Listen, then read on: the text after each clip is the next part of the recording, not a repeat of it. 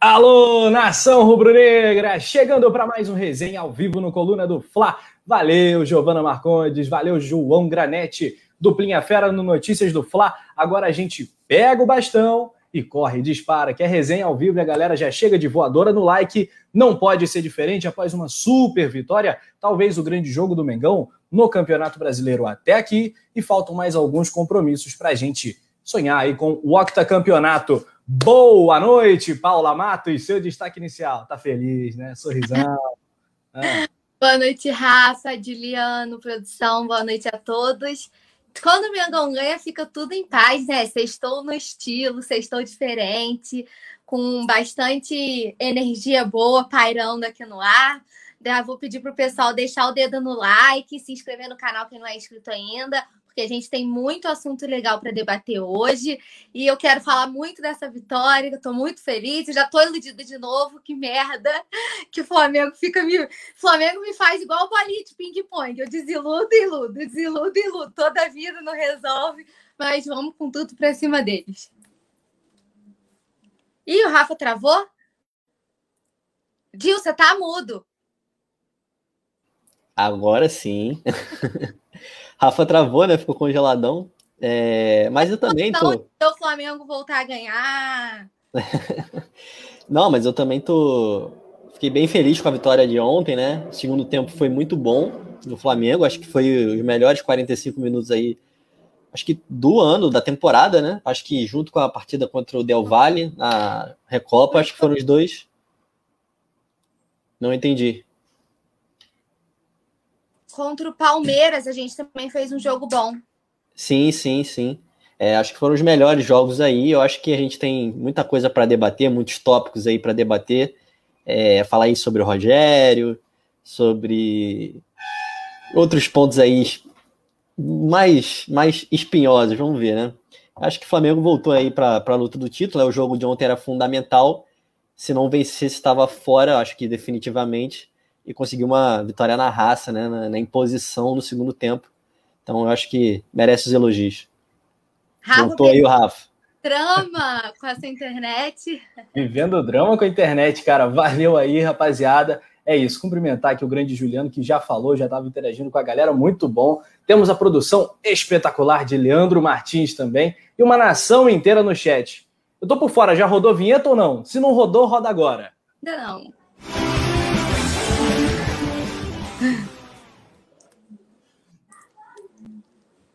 Então tá legal, vamos aí com esse drama da internet mesmo, porque hoje é um dia muito especial, rapaziada, feliz demais, satisfação máxima estar aqui com vocês após uma grande vitória. José Mázio Santos, boa noite, Rafa, Paula e Juliano, gosto muito de todos vocês, obrigado, cara, tenho certeza que a gente também passa a gostar um pouquinho mais de você agora também. Bem-vindo, família do Coluna do Fla, não te vejo tanto no chat, espero que você volte sempre. Tiago Cabral tá aqui, Penido, você sabe se o senhor Michael vai fechar com Al Ain? Vou passar essa pergunta para essa fera aqui de cima, já já. A gente vai falar de mercado da bola, vamos ver se o Michel fica no Flamengo, se tem proposta ou não. Tem a galera do Facebook também, conectada aqui na live do Coluna. O Richardson Renai, Flamengo campeão, ele está direto de Picuí, na Paraíba. O Ítalo Leite fala do Nátio Fernandes. Muito bem, rapaziada, a gente vai fazer uma super análise de Flamengo 4, Grêmio 2, o contrário, né? Porque o Grêmio era um mandante, 2 a 4. Mas antes, vamos ao mercado da bola, porque Juliano, mercado bombando. Vamos falar primeiro de Léo Pereira e Michael atendendo o pedido do nosso amigo Ítalo Leite.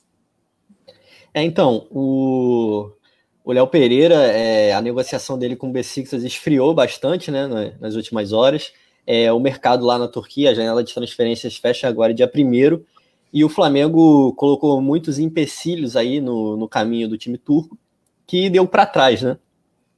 É, o time turco queria um empréstimo por um ano e meio, o Flamengo não gostou das condições, queria o empréstimo ou até maio, ou só por um ano, até maio, porque é o fim da temporada lá na Turquia, né? Quando abre outra janela, ou até o fim do ano, que seria o fim da nossa temporada. O Flamengo não aceitou as condições de um ano e meio de empréstimo, porque achou que seriam umas condições ruins. E ainda exigiu, né, é, para liberar por um ano e meio, um milhão e meio de euros pelo empréstimo, que seria um custo parecido com o que o Galatasaray teve com o Ozil.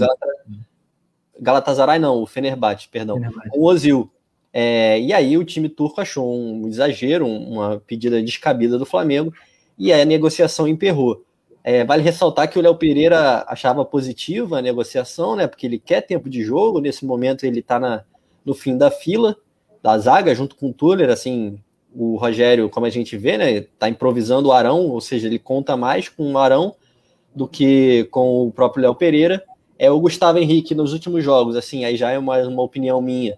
Para mim, ele fez os melhores, é a melhor sequência dele no Flamengo. Eu achei que ele foi bem contra o Goiás, foi bem contra o Palmeiras, foi bem contra o Atlético Paranaense, mesmo com a derrota, e foi bem ontem também. Acho que não falhou em nenhum gol e tal. Achei que foi seguro também. Então, acho que é a melhor sequência do Gustavo Henrique no Flamengo. Então, o Léo Pereira está cada vez mais, mais escanteado. E sobre o Michael, a situação é parecida, né? O Flamengo fez exigências altas, está tranquilo, porque as vendas do Yuri César e do Lincoln é, deram uma sobrevida, não é sobrevida, mas um.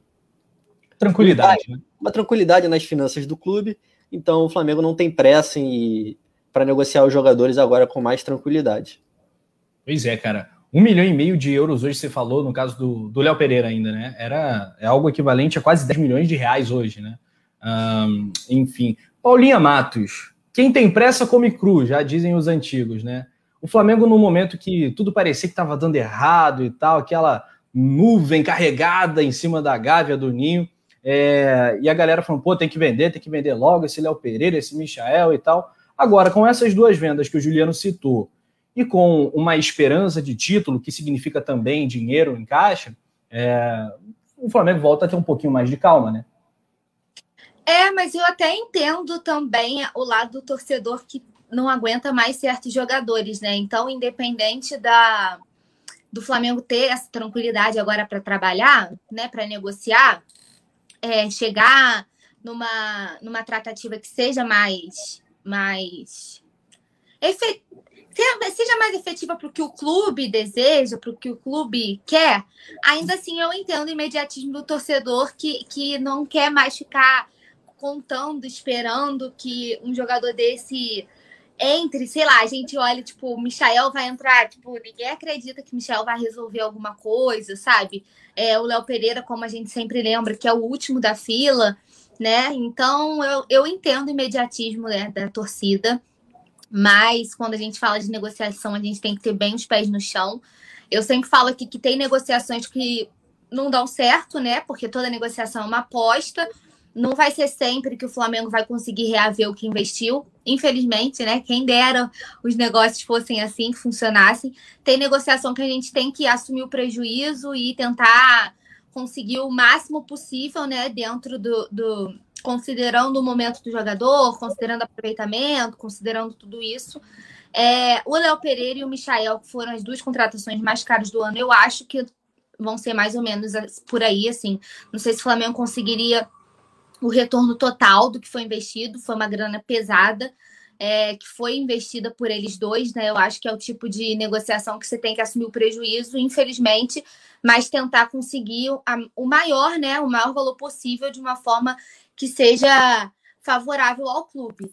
Mas agora com tranquilidade, né? Sem botar os pés pelas mãos, né? Sem trocar os pés pelas mãos, para que as coisas continuem nos eixos, né? Se é que eu posso falar, continuem nos eixos, porque assim, agora eu tô ponderando as minhas palavras, que eu tô com medo de zicar, rapaz. Não sou muito dos, da zica, não. Pelo contrário, viu que as mandingas do pré-jogo funcionaram, né? Aqui a superstição tá on, mas eu não quero correr o risco de zicar, então eu vou falar que é pra gente retomar os eixos e não manter.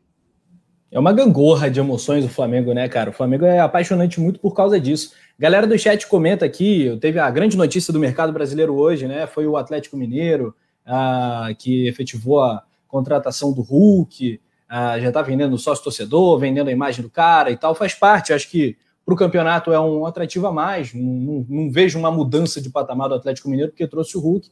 Ah, mas é uma contratação de impacto, sem dúvida alguma. A galera está participando com a gente. Uh, José Mázio Santos, Rafa participa um pouco da live, mas curto você narrando e o Penidão. Legal, cara, obrigado.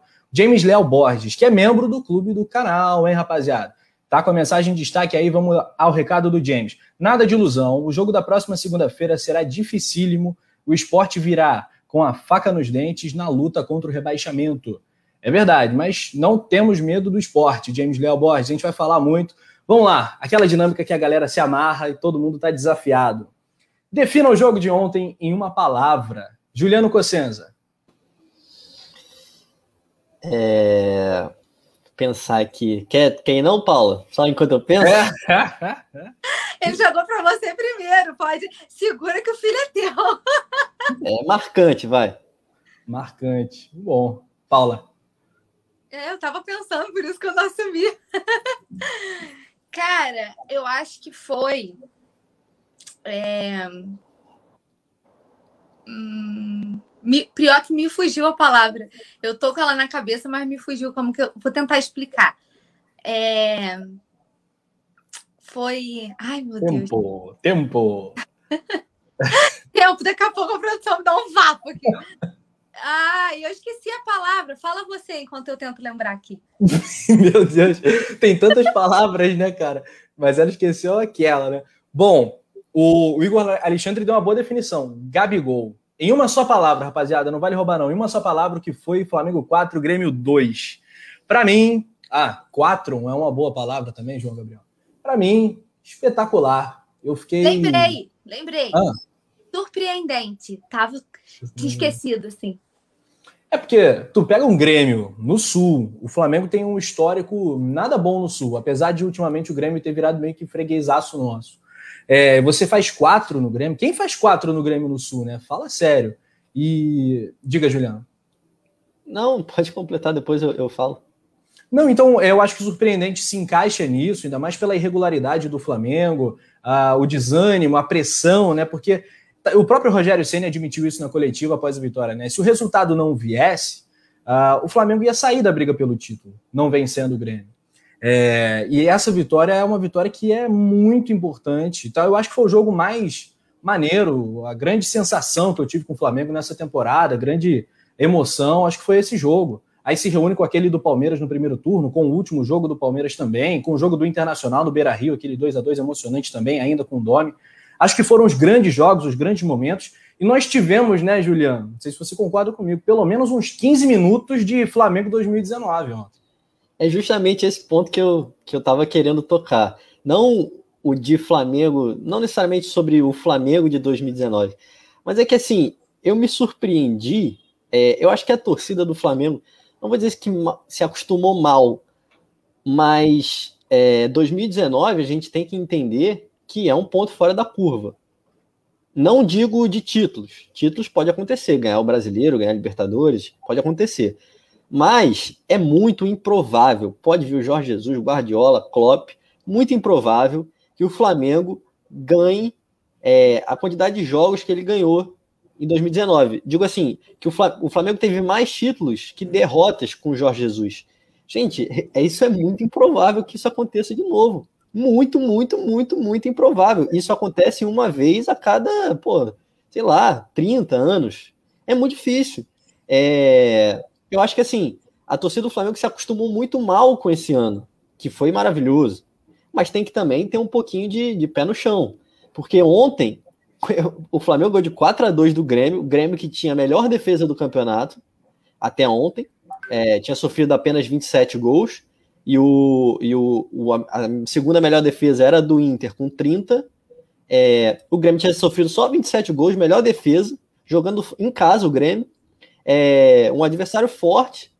E, e, o Flamengo, se entrava nas redes sociais, parecia que o Flamengo estava jogando contra ninguém, pô.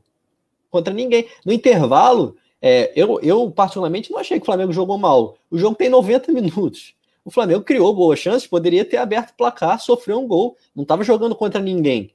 Mas aí você entrava nas redes sociais e via os comentários, parecia que o Flamengo estava perdendo do americano em casa, é, jogando mal, sem chutar uma bola no gol. Não, não é assim, vamos ter calma. É, e aí vira a partida por 4 a 2 uma vitória espetacular, e tinha gente reclamando de atuação, reclamando. Que isso, gente? Ganhou de 4 a 2 do Grêmio, fora de casa. Você quer mais o quê? Pô, aí é, é, tem que ser muito garoto enxaqueca, o garoto tá enxaqueca para Cara, mas reclamar. tinha muito. Tinha mas, muito. Não, não, não foram poucos. E eu acho que é, que é reflexo do que teve em, em 2019, eu acho. Que ah. quer espetáculo sempre, quer tudo, sei lá, eu não consigo entender, eu não consigo entender essa questão.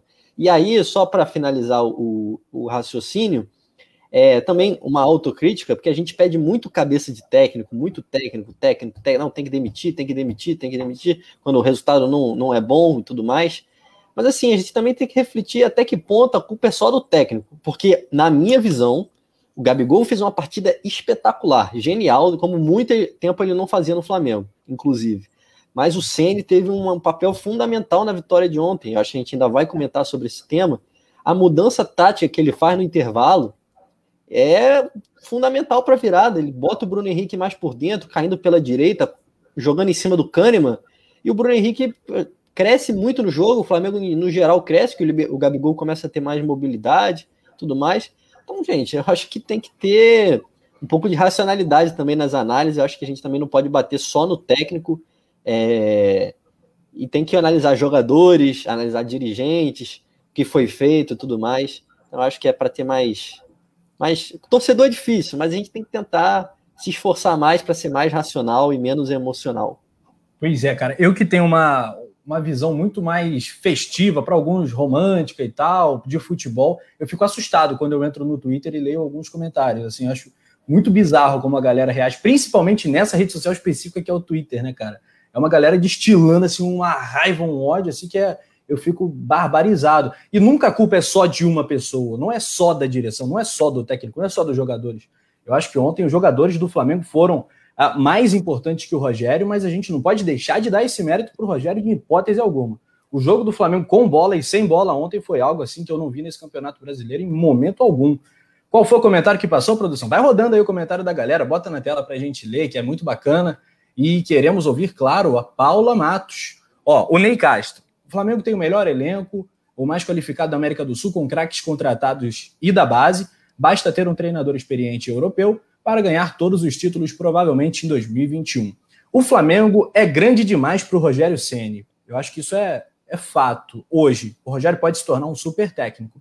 Mas ontem a gente tem que dar o, o braço a torcer, né, Paulo? Acho que foi uma, uma boa atuação do time e o técnico foi feliz na, no intervalo, né? É, deu tudo certo, né? No final das contas, o, o Dio falou muito bem, e eu vejo principalmente assim em relação ao Diego. Não sei se vocês reparam isso, mas é um ódio ao Diego que um ódio gratuito, porque é assustador, assim, real às vezes, né? Um ódio gratuito ao Diego, como se ele fosse a pior pessoa do mundo, um perebaço que tá. E assim, é bizarro, bizarro, a galera perde a linha.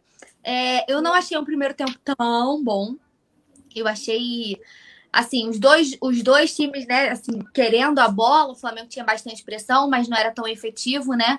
É, perdeu chances claras de gol, né? Podia ter aberto o placar antes, primeiro. O, a transição achei um pouquinho. Mas assim, detalhes. Quando, quando a gente vê. Porque assim, a gente tem que parar de, de, de ficar vendo só o lado ruim, né? Tem gente que vê o lado ruim das coisas o tempo todo. Sempre que, aquela galera que vê o copo meio vazio, né? Ao invés de ver meio cheio, é sempre uma galera que vê o copo meio vazio e critica absurdo. É, eu só acho, assim, a única coisa que eu tenho em relação ao, ao Rogério que ainda me incomoda é o fato dele não deixar o Gabigol terminar as partidas. Principalmente ontem. Eu acho assim, ele não precisava ter feito as substituições. O time tava voando, sabe, no segundo tempo. Eu acho que não tinha necessidade. A não ser se assim, pô, tô morto. Tipo, Arrasqueta, ah, tô morto. Aí tudo bem, você vai tirar, mas Fora isso, acho que não tinha necessidade de ter feito as substituições. O Flamengo estava jogando muito bem no segundo tempo. Nossa, assim, parece que deu um flash, assim, e aí realmente entra o mérito dele de ter feito a mudança tática, né? Puxou o Bruno Henrique, fez a, o, virou mais aquela dupla BH e Gabigol, né? Que a gente viu aquele lampejo de 2019. Ele foi muito importante para para ajustar a equipe e a vitória foi realmente espetacular, colocou a gente de volta na briga. Só me incomoda um pouco realmente ainda essa questão do Gabigol, dele sempre, tipo assim, sempre ter que tirar o Gabi. É uma coisa que eu não consigo entender. Ele foi até questionado sobre isso, né, na coletiva. Fugiu um pouquinho da pergunta quando perguntaram para ele se ele finalmente entendeu a importância do Gabigol. Ele, não, eu confio nele e tal. Fugiu um pouquinho da pergunta, mas natural também. Eu não é. esperava é. outra coisa. Fala, Rafa. Não, eu passo muita raiva com as substituições do Ceni, mas assim, a gente tem que olhar a sequência também, né? E essa questão da minutagem hoje em dia, principalmente para a galera que, que cuida, o departamento, a comissão e tal, isso é muito importante. O Flamengo vai ter uma viagem para a região Nordeste, longa e tal, para enfrentar o esporte, é uma grande maratona. A gente sabe que o preparo físico não é o ideal. Ontem eu até consigo perdoar o Rogério Ceni. Nas outras eu tô 100% contigo. Tô falando, tô faz... se a gente fizer um paralelo, o Gabi nunca terminou, tipo, o Gabi nunca é. jogou 90 não, minutos. Isso é absurdo, absurdo. Entendeu? É isso que eu tô querendo dizer. Ainda me incomoda esse fato dele não deixar o Gabigol, dele ter que subst... dele ter que tirar o Gabigol. Isso, é, isso ainda é uma coisa que me incomoda. não tô falando especificamente da de ontem, não. O Gabigol é uma coisa que me incomoda porque ele não deixa o Gabigol jogar, né, os 90 minutos, é, é não deixa. E Resultado: relação... Gabigol boladão, invocado, jogou ontem com raiva, Gabigol né? ontem, pelo amor de Deus, cara, que partida fantástica. Gabigol é. é um fenômeno. Eu não tenho outra palavra para definir o Gabigol. O Gabigol é um fenômeno. E tá fazendo cada vez mais história, tem que fazer muita história aqui. A gente ainda vai falar muito do Gabigol, não vou adiantar muito o que eu tenho para dizer, não. Mas aquele ditado, né? Dá a César o que é de César. Ele fez as substituições, fez as a mudança tática que foi importante, né? Foi fundamental para que o Flamengo conseguisse ter aquele lampejo, aquela acordada no segundo tempo e aí deslanchou, realmente foi foi incrível. E aí é o que eu falei no comecinho, bem na hora que você caiu. É, eu já tô iludida de novo, né? É mó merda que eu fico igual o bolinha de ping-pong, ilude, desilude, ilude, desilude. Flamengo me joga para lá e para cá toda a vida, amor. Já tô aqui rumo a, rumo a Tóquio já. Pois é. Fala aí, só, só para só pra... não defendendo porque eu não quero também esse papel de advogado do Rogério Ceni. Mas assim, o, o Gabigol tava pendu, tá pendurado, né? Então eu acho que quando ele foi substituído, ele tava, o jogo tava 3 a 1 já estava nos 10 minutos finais. Então, assim, ontem eu entendo a substituição, é, mas de fato, nas outras partidas, principalmente contra o Atlético Paranaense, que aí ele eu acho que ele mexeu muito mal na equipe. É, e é uma coisa que me incomoda ainda também, as substituições do Ceni, mas acho que ontem acho que foi uma é, substituição justificável. O jogo faltava 10 minutos para acabar e o Gabigol pendurado, o jogo praticamente decidido, né? O problema é que logo depois saiu o gol de falta do Diego Souza, tudo mais, mas saiu para entrar o Pedro, né? Não saiu para entrar um jogador limitado, um jogador fraco. Então eu acho que ontem dá para entender. É, e só mais um, um, um adendo assim, eu acho sim, acho que as substituições do Ceni são ruins, concordo. Mas a gente também tem que analisar o nosso elenco eu acho que a gente repete, não, é melhor elenco do Brasil, melhor elenco das Américas, mas será que é mesmo? Olha as nossas opções ontem. A gente tinha é, Vitinho, que a gente já está cansado já, é, que faz partidas ruins em, em sequência. Michael, que não está jogando bem e está de saída praticamente. Rodrigo Muniz, que entra e não faz nada. É, isso digo das opções ofensivas. Então, ele faz é. recomposição. Recompõe. É, tem o Pedro, né? Quem, quem tem um Pedro no sim. banco também. Sim, é. mas vamos olhar. O Pedro entrou assim. Sim, sim. Vamos olhar as outras. É, PP, que ele trouxe de volta, mas é uma das opções. Então eu acho que será que o nosso elenco é tão forte assim quando a gente diz, ou você não, você não, vocês não acham que a gente tem várias deficiências e tem uma posição apenas, que a gente tem dois ótimos jogadores? Que para mim é só o centroavante. A gente tem dois ótimos centroavantes. E goleiro, o talvez, né? Goleiro. E o goleiro, tudo bem, goleiro. E no resto das posições a gente tem limitações. É, na volância ali, a gente não tem outra opção que não seja o João Gomes, porque o Thiago Maia tá machucado. E é, primeiro... mas falar isso, é porque ele tá machucado. Porque Sim, ele... mas nesse não. momento não temos outro. E assim, primeiro volante mesmo, só o Arão, porque o Thiago Maia, ele faz ali, assim como o João Gomes faz, mas ele, ele é mais segundo que primeiro. Então eu acho que existem deficiências no elenco. E a gente bate muito nas substituições do Ceni, mas eu acho que quando ele vai mexer não tem muito o que fazer. É porque são as opções mesmo, é o que dá para botar em campo. Eu acho que ele peca às vezes, tipo, ah, tirou o Gabigol, botou o Pedro e tira o meia e bota o Muniz. Horroroso, péssimo. Mas, pô, as opções são tão boas assim, a gente realmente é. tem um banco farto, eu acho que vale refletir.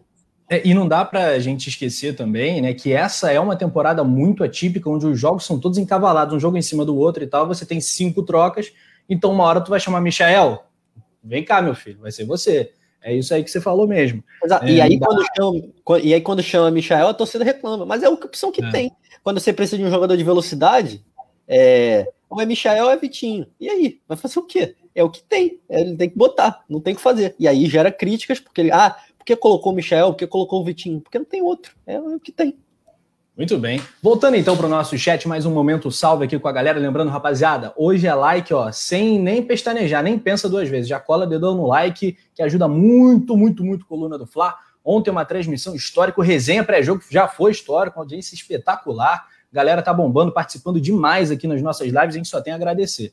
O José Geraldo da Conceição pergunta: vocês acham que ele mudou ou o time resolveu sozinho dentro de campo? Uma boa provocação Paulinha Matos já já responde essa. Mais algumas considerações aqui da rapaziada. Oberdan Menezes, ontem os caras se reuniram e falaram: vamos ganhar, porque o Ceni já era. O Oberdan não confia no Rogério. A Luana Caroline e Cristino. Vitinho é muito ruim, só estraga, nem de graça. Ele é bom para um time. Cara, eu tenho medo do Vitinho num outro time brasileiro, tá? Eu tenho medo do Vitinho sair do Flamengo e arrebentar. Sério. Pior que é sério isso que eu tô falando. O Vitinho pode ir para os Emirados, para a China, para o Japão. Não gostaria de ver o Vitinho vestindo uma camisa de um rival brasileiro fortalecer um rival. Maicon Carlos, o Muniz sabe fazer recomposição e tal, provocando aqui a questão da recomposição que ficou feião para o Rogério no, na penúltima partida. Maicon Carlos, Neilson Lopes.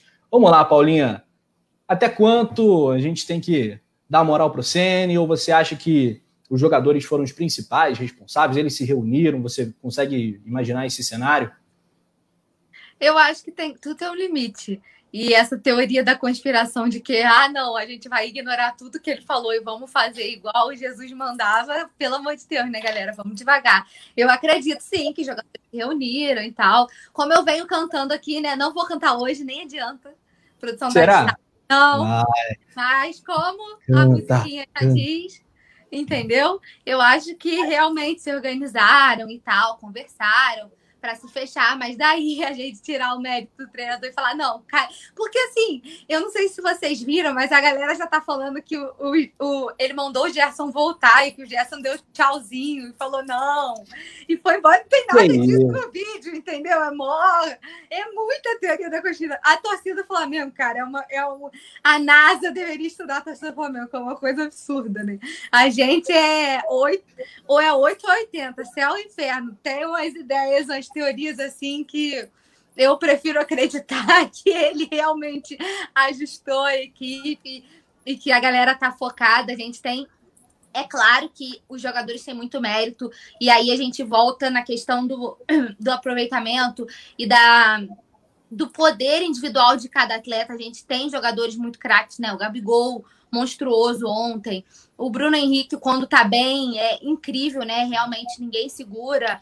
É, o Arrascaeta, que é um gênio, né? Não tenho palavras para definir, só aquela plaquinha Arrasca que eu boto na cabeça mesmo para para definir o que eu acho dele. Então, eu acho que é devagar, não é bem por aí. O Rogério tem seu mérito e a gente precisa dar a ele o mérito, o mérito da, da alteração. O Juliano ficou rindo enquanto eu falava de teoria, não sei o que, que ele está pensando enquanto eu falava de teoria da conspiração, sabe? Mas assim, tô querendo ouvir, porque coça a cabeça, dá aquele risinho de canto de boca. Não, eu acho essa teoria uma coisa absurda, assim, só isso. Só isso, não tem muito mais o que comentar, não. Você acha que os jogadores, por conta própria. Técnico, tipo, é. tchau, Rogério, o Gerson, tchau, tchau, Sene. Outra coisa aqui, outra a coisa quebra não... da hierarquia, né, cara? O Rogério, o, o, o Diego chega, Rogério, dá essa prancheta aqui, fica ali. Agora, galera, vamos fazer assim e tal. Não existe. Outra isso. coisa que eu não entendo, falei, não, que eu também li aqui, não, porque o Gabigol só de raiva deu duas assistências. O que, que tem a ver? Tipo, o Gabigol é, jogou o que tinha que jogar, não tem nada a ver com o que o Ceni falou, eles se dão super bem. Os dois são bem próximos, inclusive. O Gabigol, inclusive, é um dos mais próximos do Ceni. Com todo mundo que você conversa lá, lá do clube, diz que ele é um dos mais próximos do Ceni. É... Gente, é, a relação é boa. Só que parece que as pessoas não acreditam. Quando é, você fala que o, o Ceni é elogiado internamente, as pessoas não acreditam. Acho que é plantado, coisas assim. Não, gente, o Ceni é elogiado. E o técnico do Flamengo que não se der bem com o Gabigol, né? Desculpa, Juliana, o corte, mas o técnico que não se der bem com o Gabigol, ele tem algum probleminha sério, né, cara? Exatamente. Exatamente. Mas assim, o Gabigol não é um cara fácil de se relacionar, não. Só para deixar. Isso mesmo, claro. por isso é, mesmo. Mas, é, é, enfim, cara, é, o, o Sene, ele é bem elogiado internamente. Por isso que eu, eu bato na tecla. Eu, agora eu vou bater nessa tecla de que a gente é muito imediatista, né? A gente não tô falando eu, você, Paula, não. A torcida do Flamengo, é, e não só do Flamengo, o, do, do futebol brasileiro. A gente olha só resultado campeão, campeão, tem que vencer e tal. Eu acho que tem que analisar com calma, é, tem que refletir sobre o desempenho, refletir sobre individual, coletivo, elenco. São muitos fatores, né? E essas teorias de conspiração eu tô, tô fora. Ô, Rafa! Diga. Ai, o seu xará falando que é para eu cantar, que foi, foi aí que as coisas começaram a melhorar. Tá vendo? Por isso que vai, teremos que ter a música da Rascaeta. Segura aí. Todo dia é The Voice Coluna tá ficando, tá ficando puxado. Se a rapaziada comparecer no like, na inscrição e tal, batendo 525 mil, aí é certeza. Já fechou, Paulinho? Fechou? Fechou? Então tá aí o desafio da galera. Quase, quase 525 mil inscritos. Falta bem pouquinho. A produção passou o número aí. Falta bem pouquinho. E o like também tá indo muito bem. Quase 700 nesse momento. Muito bom. É, então, galera, é, acho que é por aí. Tem mensagem interna aqui da produção, rapaziada. Ah, galera trocando mensagem aqui. O Nilson Batista Júnior tá falando: a base não consegue vencer, nem na base. É, rapaz, tá complicado. Natanael Lima falando: para mim ele foi irônico, gente. Só eu achei. É, o Rafael Lima tá falando: o time francês desistiu do Tuller. O Montpellier, Juliano, desistiu do Tuller? É, então, parece que a negociação esfriou, né? Tuller está também no, no, final da fila do, do Flamengo, total, escanteado, né? É, eu acho que por assim, a avaliação interna é por questões técnicas mesmo, né? É, eu acho que o Tuller perdeu a oportunidade que ele teve quando ele deu aquela entrada criminosa no jogador do Racing na Libertadores. Então, acho que ele perdeu a chance dele aí. É, e eu acho que vai continuar no Flamengo, pelo menos nessa janela aí. É só para. Posso responder só um comentário? É, ah, que o Thiago Cabral tá mandando aqui direto, que nós somos o, o melhor elenco das Américas, e aí cita Mateuzinho, Ramon, Noga, Otávio, Hugo, Lázaro, Gomes, Cabral e Max Alves. É, assim, são jogadores da base. Quantos títulos da base o Flamengo conquistou esse ano com esses jogadores? Eu acho que vale reflexão. Os jogadores são bons, são bons, mas estão cruz. Eu acho que o Flamengo ainda tem que desenvolver esse, esse grupo de jogadores para que eles sejam de fato é, opções concretas no time titular. O Mateuzinho já cansou de entrar e deixar muitos espaços no sistema defensivo. É, reclamaram quando isso aconteceu, inclusive. Só que quando, como ele não joga, parece que como ele está no banco, ele é ótimo. Mas ele é muito bom jogador, acho que ele tem um futuro muito bom. Só que hoje ele tem uma deficiência gravíssima na marcação. Quem viu os jogos do Sub-20, ele sofreu com a, o ataque do Fluminense, sofreu bastante. Então, gente, o. Ramon a mesma coisa. Desculpa te cortar, Ramon... mas assim, quem acompanhou o Sub-20, ele é sensacional ofensivamente, né? Mas, cara, no, no, aspecto defensivo, ele tomava muita bola nas costas, ele deixava muito a desejar. Então, assim, muito complicado a gente colocar tudo na mão dos garotos e falar assim, vai com eles que eles resolvem. Eles são muito bons, eles têm muito futuro, a gente tem uma base muito qualificada, mas que precisa de experiência, precisa de rodagem, precisa de um técnico. Eu sempre bato aqui. Não acho que o Mauricinho seja a pessoa indicada para treinar o sub-20. Acho ele bem falho, acho ele bem fraco. Mas isso é outro, outro debate. Mas os meninos do sub-20 precisam precisam realmente de mais rodagem um pouco para chegarem prontos, não estão prontos, né? Você não vai escantear o, o Isla para botar o Mateuzinho, né? Você não vai, não vai. Então, assim, vamos devagar. Só, só para complementar do Ramon, não sei se a galera lembra, mas ele chegou a ser vaiado em uma das partidas do Campeonato Carioca, quando o time da base estava atuando. Então, então vamos com calma, tá? Porque ele é muito bom, ele tem muito potencial. Só que queimar o atleta também é, não, é, não, é, não é a melhor indicação. Já basta o que fizemos com o Lincoln, né? Uma transição horrorosa com ele. É, eu acho que, que ele merece aí mais, mais minutos, mas com, com tranquilidade, com calma, ele vai ter os minutos dele. Pois é, e você vê que se o Flamengo tiver esse carinho maior com a base, a, a tendência é a galera voar, né? Voar muito alto, porque se a gente parar para pensar, eu sempre falo isso, a base não é para ganhar a Copa do Brasil, Carioca, Taça Guanabara, Sub-20, é para render jogadores para o time profissional no momento de aperto e para esses jogadores serem negociados, enfim, uma questão de caixa. Uh, se a gente olhar para o ano, para a temporada de 2020, gente, o saldo é muito positivo.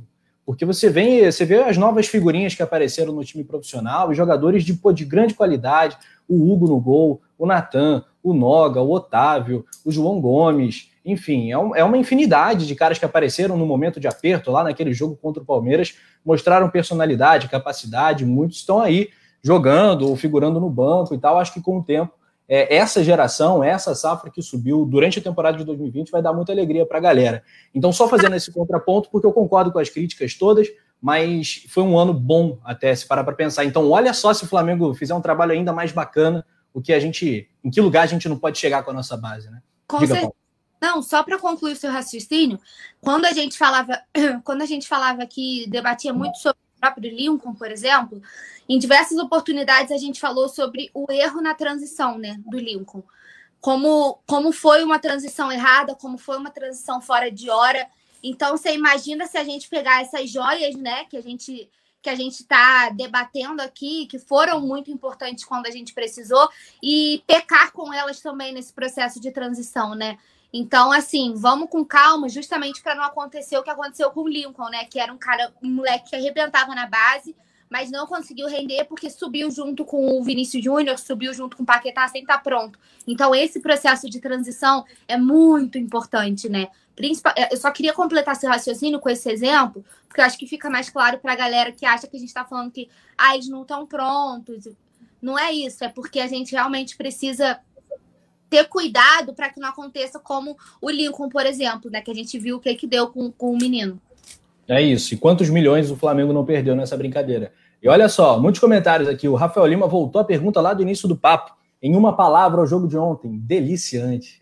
Aulas, aulas. Legal. Mandou bem, mandou bem. É isso aí. O Cleiton Schettino da Costa. Ah, nome bonito. Mandou. Vocês querem que o CN continue? Eu acho que hoje não nem dá para você demitir um técnico que está na briga pelo título. Acho que se o Flamengo não quiser o CN para a próxima temporada, o Flamengo pode, até deve, acompanhar o mercado internacional, já que aqui no Brasil a gente não vê opções e todo resenha, todo papo a gente discute isso, mas acho que não é hora de demitir o Rogério, apesar da irregularidade ser o traço mais marcante do trabalho do CN até aqui, a irregularidade, só para pontuar. Mas, enfim, parece que. Será que agora vai? Estou sentindo, estou botando fé. O Ricardo Colero pergunta: o que vocês acham do trabalho do Rogério? Se ele foi contratado para o Flamengo não tomasse tanto gol como estava tornando, tomando Domi. Um, enfim, o Juliano, eu não vejo nenhuma chance do Flamengo demitir o Rogério Ceni, o que não significa que eu acho que seja um ótimo trabalho. O que, que tu acha? Não, nesse momento a chance é zero ele ser demitido. É. Eu acho que talvez se perdesse ontem pela situação, pelo contexto de duas derrotas seguidas e tudo mais, aí eu acho que ele tinha chance de cair sim. Mas nesse momento, depois dessa vitória de ontem, e faltando poucas rodadas até o fim do campeonato, eu acho que a chance dele ser demitido até lá é zero. Eu acho que assim, é, o trabalho vai ser reavaliado no fim do Campeonato Brasileiro. É, não é garantido que ele vai ficar para a próxima temporada, acho que vai depender aí do desempenho, vai depender do resultado final, posição na tabela e tudo mais, para saber se o, se o Rogério continua, né? Mas assim, o, vale ressaltar, como disse aqui anteriormente, o trabalho dele no dia a dia é avaliado como bom pelos jogadores. É, os jogadores gostam dele. É, então eu acho que assim, se é para demitir, é para trazer alguém com, vamos, dizer assim, um tiro certo. Porque tudo bem, como a Paula falou até anteriormente de jogadores, toda contratação é uma aposta. Toda contratação é uma aposta. É, seja de jogador, seja de técnico. Toda. É, não tem como dar garantia de que vai dar certo. É, então, é, se, não, se for para demitir para fazer uma outra contratação tipo o Domenech, que era um cara inexperiente, é, que não conhecia muito o futebol brasileiro, não conhecia muito o elenco e tudo mais, eu acho que é melhor manter um técnico que já está no grupo, que conhece o grupo, que conhece as, a, as deficiências do elenco, que o elenco gosta do dia a dia. Então eu acho que essa transição, se acontecer, de, do Rogério Senna sair, eu acho que é só se tiver uma opção assim que seja de fato superior a ele. Se for para trocar por trocar, é, eu acho péssimo. Eu acho que a continuidade é sempre a melhor opção. É isso, Paula? É isso. Eu não sou nenhuma fã do trabalho do Rogério Senna, eu não sou isso bem claro desde, desde o princípio, né? Desde quando a gente começou a debater o possível vindo do Rogério. Até assim, a gente nem teve tempo, né? A gente falou do Rogério um dia, no dia seguinte ele já estava aqui. Mas eu sempre falei que não era minha opção, que não era, enfim, que não era favorável a essa vinda, mas também sou do tipo de pessoa que veio. Eu vou torcer para que dê certo, porque independente de qualquer coisa, eu quero o Flamengo bem, o Flamengo vitorioso, o Flamengo campeão. Se eu acho que ele deve continuar para a próxima temporada, não mas concordo com o Dil se for para trazer alguém com planejamento. Tem que ter planejamento. Sempre falo essa palavra, né? Eu tava, eu tava, tinha um tempo que eu não falava sobre planejamento, eu vou voltar a ser a chata do planejamento, que tem que ter um planejamento para fazer uma porque assim, por mais que seja uma aposta, você vai numa aposta concreta, não é um tiro no escuro, como o Gil falou muito bem. Então, assim, para fazer um tiro no escuro, eu não quero falar porque eu não quero a permanência do Sene, mas é, é isso aí. Manda aí que a gente assina e tá tudo certo. Muito bem. É, acho que a grande crítica, é, isso eu acho que, não sei se é, talvez não exista unanimidade na torcida do Flamengo, mas acho que muitos vão concordar. A crítica maior ao Rogério Ceni é com relação às substituições. Porque, por exemplo, nos últimos jogos todos, você pega a escalação inicial, o plano inicial de jogo do Flamengo, não tem nenhum problema ali. Não tem nenhuma um grande absurdo, uma barbaridade. Agora, ao longo do jogo, ele vai e bota, tira, tira um, dos centroavantes para botar Rodrigo Muniz, uh, insiste demais no PP, o João Lucas em vez do Mateuzinho em algumas situações, mais para o início do trabalho, enfim. É, várias coisas que a galera discorda. Mas, Juliano, o Rogério Senna parece um cara que tem uma vaidade muito forte, né? Para não dizer um, arrogância, que é uma palavra forte, mas talvez seja até um adjetivo pertinente, cabível. Será que ele vai ter a humildade de perceber, cara, as substituições não estão dando resultado. No último jogo eu fiz um feijãozinho com arroz, agora eu vou com um pouquinho mais de cautela. E aí a coisa pode fluir, porque, como você destacou, como a gente destaca sempre, o Flamengo é, é bem superior aos adversários. Né? O Flamengo, pelo menos no 11 inicial, pode não ser o elenco fantástico que a gente talvez tenha se iludido achando que era, mas é, é superior aos, aos demais concorrentes aqui na América do Sul e no Brasil principalmente. Você acha que ele vai ter essa humildade? Então, sobre o elenco, acho que assim, principalmente nosso time titular é superior, assim. Os jogadores do banco eu acho que devem um pouco, mas o time titular de fato é muito bom e é melhor que o dos outros, sim, bem melhor, inclusive. É, então, essa é a minha, é a minha grande crítica ao trabalho do Ceni, né? São as substituições. Eu acho que ele é um pouco afobado, assim. A gente tem esse costume, ah, esse jogador é afobado, não sei o que e tal. Acho que tem técnico que é afobado também. Eu acho que é o caso do Ceni. É, porque ele vai enchendo o time de atacante e as substituições kamikaze, né, cara? Um negócio meio maluco. Parece que é. a leitura de jogo dele dali naquela posição não é a. É, não é. Eu acho que ele. ele Parece ele... que todo mundo enxerga uma coisa e ele enxerga totalmente diferente de todo mundo. É, Ou ele quer fazer algo que só ele poderia fazer, deixar aquela assinatura, como diz no. É, por no exemplo, no jogo contra o Ceará, a gente não estava jogando mal, só que estava perdendo muito gol. O Pedro perdeu uns três, sozinho, cara a cara. E aí eu não sei que, que, que ele pensou? Eu acho que assim, era só manter o time. Se o time não vencesse, eu acho que ia cair muito até na conta dos jogadores do que dele. Só que aí ele quis inventar uma pirâmide invertida, um 2-3-5 com um Vitinho de ala, e aí ele enlouqueceu, entendeu? Ele. Ele achou que ele estava na Inglaterra dos anos 20, né, é, Só ele achou que aquilo ia dar certo. E aí pega no final do jogo aquela imagem do Vitinho marcando o, o ponta do Ceará na hora do gol. Então, isso depõe contra ele, sabe? Você vê que ao longo do jogo, eu acho que nesse jogo do Ceará específico, ele poderia nem receber tantas críticas, porque o Flamengo perdeu muito gol, muito. E aí é mais culpa. Ele não tem como finalizar, tem coisas que ele não controla. Ele monta o time, mas ele não pode fazer gol. Tal. São jogadores que tem que definir. É, mas aí ele resolve fazer umas mudanças assim que não dá para entender. No, no jogo contra o Fluminense foi a mesma coisa. Ele botou Rodrigo Muniz, botou Pedro, e aí tira o Gabigol, e aí bota Vitinho, não sei o que, ele enche o time de atacantes, e aí não dá para entender. E eu acho que o Flamengo só não se dá mal na partida quando sai na frente do placar ou vira o jogo ou está na frente nos primeiros minutos do segundo tempo, que foi o que aconteceu ontem, por exemplo. Porque quando tá chega na metade para o final do jogo e o Flamengo não está ganhando, Aí ele começa a mexer muito e destruir Aí o time, todo mundo o time. afoba. Ele, os jogadores, ficam uma afobação. Exatamente.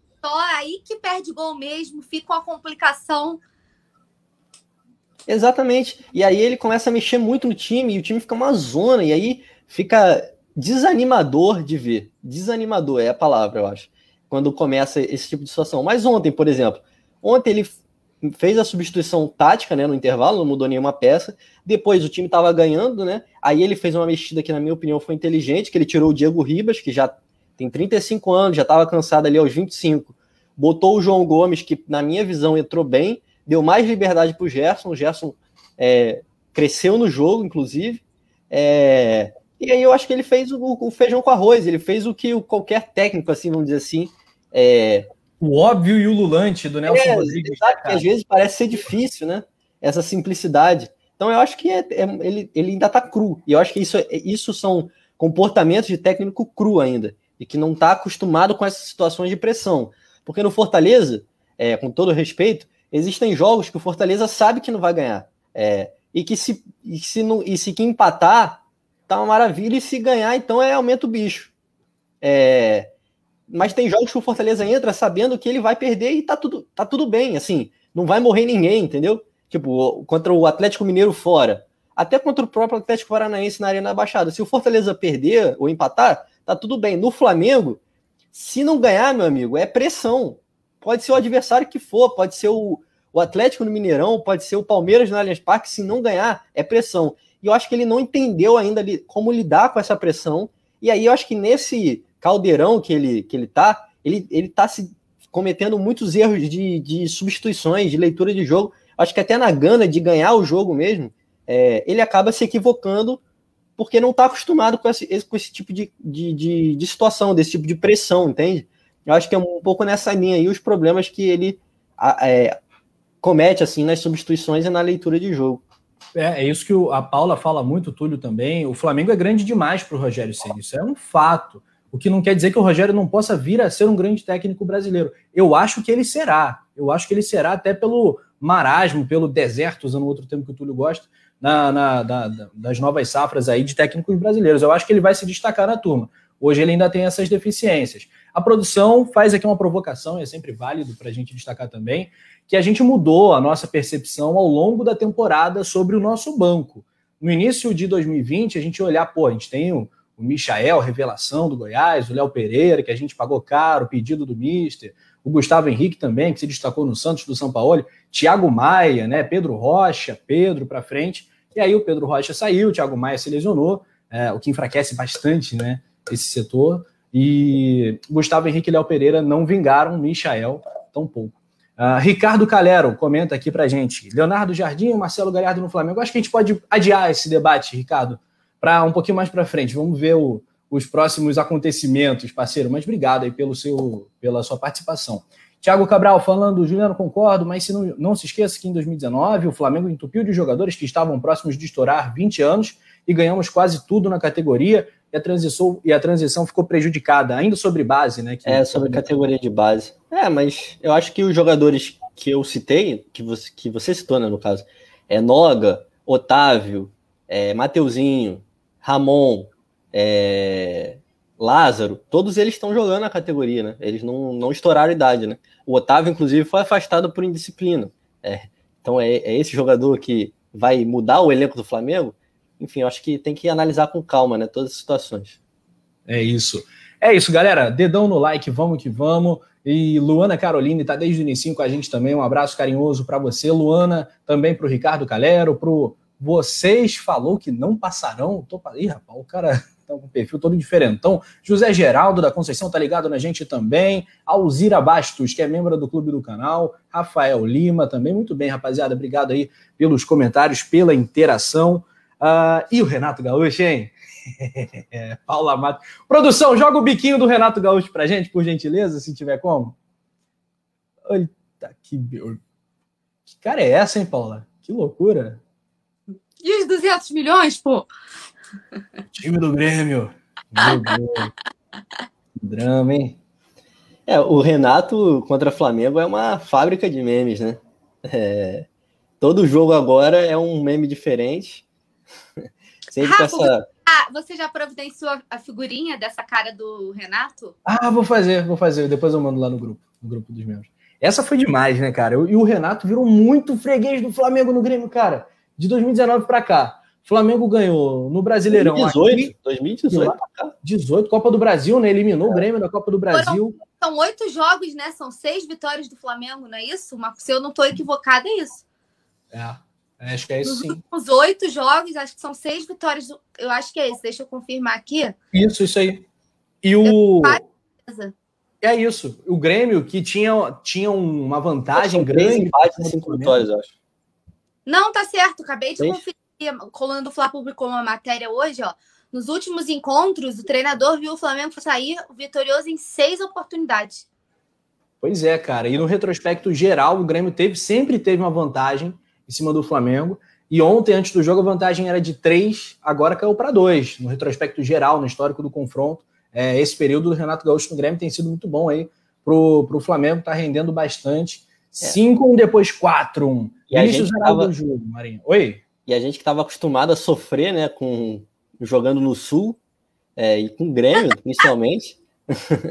eu acho que eu acho que essa mudança, assim, é, é uma coisa que eu ainda estou me acostumando a ver o Grêmio freguês do Flamengo, porque a gente sempre sofreu, né, jogando no Sul, não só contra os times do Rio Grande do Sul, mas Atlético Paranaense, tudo mais, Curitiba. E essa, essa freguesia do Grêmio ainda estou me acostumando aí, espero que se mantenha também, né? Pois é, cara, tomara, também espero. E o Gabigol sempre faz o Renato Gaúcho sofrer bastante. É, o Gabigol ontem ele entrou para bateu vários recordes. Hoje, curiosamente, é aniversário do Romário, né, um dos maiores uh, centroavantes da história do, do Flamengo, apesar de não ter ganho um brasileiro ou uma Libertadores e tal, mas ganhou o Mercosul, ganhou dois campeonatos cariocas, tem alguns títulos aí, completando 55 anos o baixinho, um dos maiores jogadores que eu vi, ainda muito pequeno, mas lembro de Romário arregaçando. Uh, craque, craque, Gabigol empatou com ele, 55 gols né, no Campeonato Brasileiro.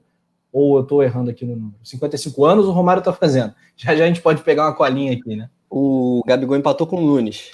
Empatou com o Nunes. O quinto artilheiro. O Gabigol superou o Romário em média. Em média. Boa. É.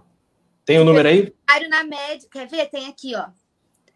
Uh, ele com 34 gols em 48 jogos. O Romário tem 37 em 62. Então o Gabigol superou em média. Que moral, hein? E na temporada empatou com o Pedro, 22 gols na temporada 2020. Sensacional. Tem aqui, Gabigol, ó. Gabigol ainda tem 14 ou 12 assistências, 13, algo em torno disso. É, ontem mais duas para conta dele. É. No Brasileirão, olha só, na história do Brasileirão, Zico meteu 135 gols, amigo. Bebeto, 41. Renato Abreu, olha o Renatão aí. Urubu Rei, 40 gols. Romário meteu 37, Gabigol, 34. Eu acho que o Gabigol vai acabar passando Romário, Renato, Bebeto, todo mundo. Só não vai dar para passar o Zicão, né, Paula? Que aí é covardia. O Zico tá, tá, tá perto de chegar no Zico, hein? Tá perto. Não tem como, né? Mas como ele se auto-intitulou e eu, assim, acho o príncipe da nação, né? Gabigol é um fenômeno. Eu sou Gabigolzete demais, assim. É, acho ele muito ídolo, não acho pouco, não. Ele é muito ídolo. O cara que me deu a Libertadores, o cara que. Eu sempre digo, quando tem oportunidade, o Gabigol é a representação do torcedor no gramado, né? Ele vibra, eu vibro, ele vibra, ele vibra, ele torce, ele xinga, ele é como se realmente fosse um torcedor vivendo ali dentro. Então, para mim é fantástico poder falar que o Gabigol joga no Flamengo, poder acompanhar né, essa era tão vitoriosa dele aqui. E eu espero que seja vitoriosa por muito mais tempo, que ele continue crescendo aqui, que a gente ainda comemore muitos títulos com ele, que a gente ainda comemore muitos gols, que a gente seja muito feliz, porque é uma uma história que já está eternizada né, nas glórias do Flamengo. E é uma história muito linda, assim. Parece que o Gabigol é cria, né? Parece que o Gabigol foi criado aqui, nasceu aqui, porque é uma identificação muito absurda. Então, eu sou só alegria para falar do Gabigol. É, é realmente fantástico. A relação que ele tem com o Flamengo é fantástica. Muito bem. Ô, Juliano Cossenza, uma bombaça para você. Geralmente as bombas vão para Paulo, mas hoje eu estou separando as bombas para você. Olha, dá para colocar na mesma frase Gabigol e Romário? B. Dá para colocar na mesma frase Rascaeta e Petkovic? Ah, meu, ah, vou dar uma opinião polêmica assim. Para mim, no Flamengo, o, o, tanto o Arrascaeta quanto o Gabigol são superiores a Romário e Petkovic. É a minha opinião. É, tenho muito respeito pelo Pet, teve uma passagem muito boa no Flamengo. Mas, cara, o Arrascaeta em pouco mais aí de um ano, né? É, quase dois anos, ou já completou dois Sim, anos? Dois, já, anos. dois anos no Flamengo. O Arrascaeta ganhou dois campeonatos carioca, conseguiu uma Supercopa, uma Recopa, uma Libertadores e um Campeonato Brasileiro. São sete títulos. Não é pouca coisa, não, tá? E o, o Pet ele conseguiu o Carioca, a Copa dos Campeões e o Campeonato Brasileiro de 2019. Então, eu acho que em termos de importância, 2019 não, 2009. 2019 foi o Arrascaeta. É, em termos de importância, o Arrascaeta tá, na minha visão, acima, porque o, o, peso da Libertadores é muito grande, cara. O peso da Libertadores é. é não dá para medir, né? E ele ainda tem uma participação fundamental no título, no, na final. É, cara, para mim, eu acho que assim, o Arrascaeta é tá acima do, do Pet. E o Gabigol, pô, o Gabigol, então, com o Romário, para mim, nem compara. O Romário fez. No muito... Flamengo, no Flamengo. É, vou, no vou Flamengo. ajudar a livrar tua barra aqui, porque é claro que ao longo da carreira o Romário. Não, é. Pelo amor de Deus. Assim, eu digo não em termos de qualidade, digo em termos de importância para o clube. Direitinho, para galera. Importância tudo. Importância para o clube, o clube. E não estou dizendo nem o que jogou no clube, mas importância, conquistas, títulos, identificação. Acho que em tudo o Gabigol é superior ao, ao, Romário. O Romário jogou muito bem no Flamengo, mas não conquistou títulos muito relevantes. Então, pô, o Gabigol ganhou o brasileiro como artilheiro, ganhou a Libertadores como artilheiro, então fazendo dois gols na final.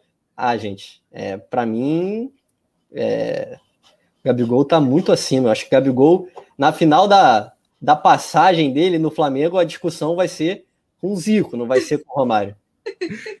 Lamentável!